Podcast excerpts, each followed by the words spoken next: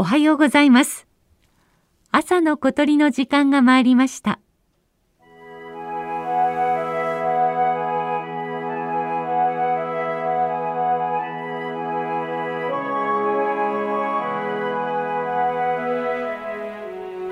北海道の日本海側北部に浮かぶ手売島。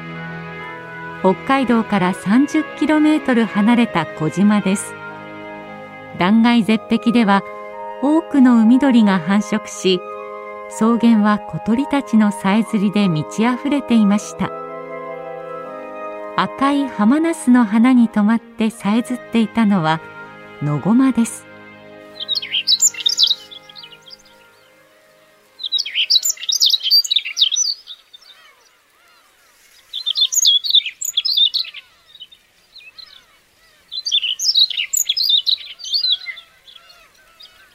野駒の名前の由来は野原にいるコマドリ。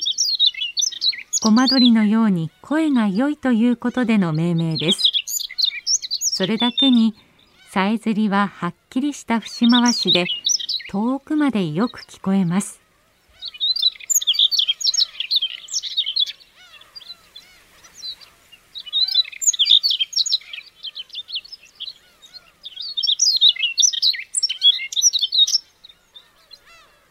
野駒はつぐみに近い仲間です。スズメと同じくらいの大きさです。頭から背中、尾まで地味な褐色をしています。胸からお腹は白です。顔には目の上と頬に白い部分があります。目立つのは喉の赤です。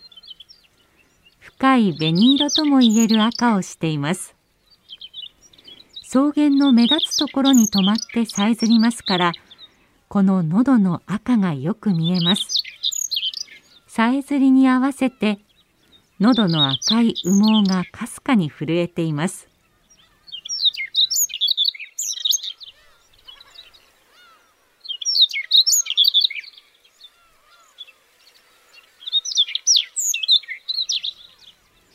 野駒は北海道限定の鳥です。草原を渡る風に乗って野駒のさえずりが聞こえてくると北海道に来たなぁという実感が湧いてきます。手売島では野駒が至る所にいました。草原はもとより森の中からもさえずりが聞こえてきました。野のコマ鳥ですから森にいるイメージはありませんでした。しかし密度の高い手売り島では森にもいるのです。草原と森林の野駒のさえずりを比較してみると草原の方が大きく少し複雑な節回しでした。風の強い環境で鳴き続ける草原を住処にする野駒の方がさえずり上手になっていたようです。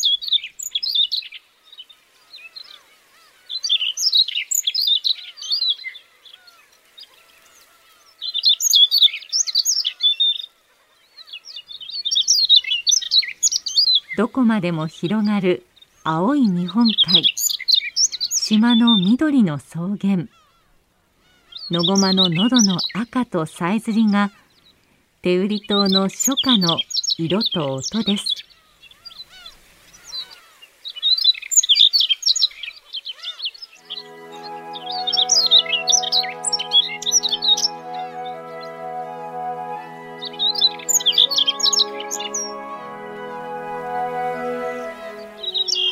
朝の小鳥今朝は手売り島ののごまをお送りしました収録構成は松田道夫さんでした。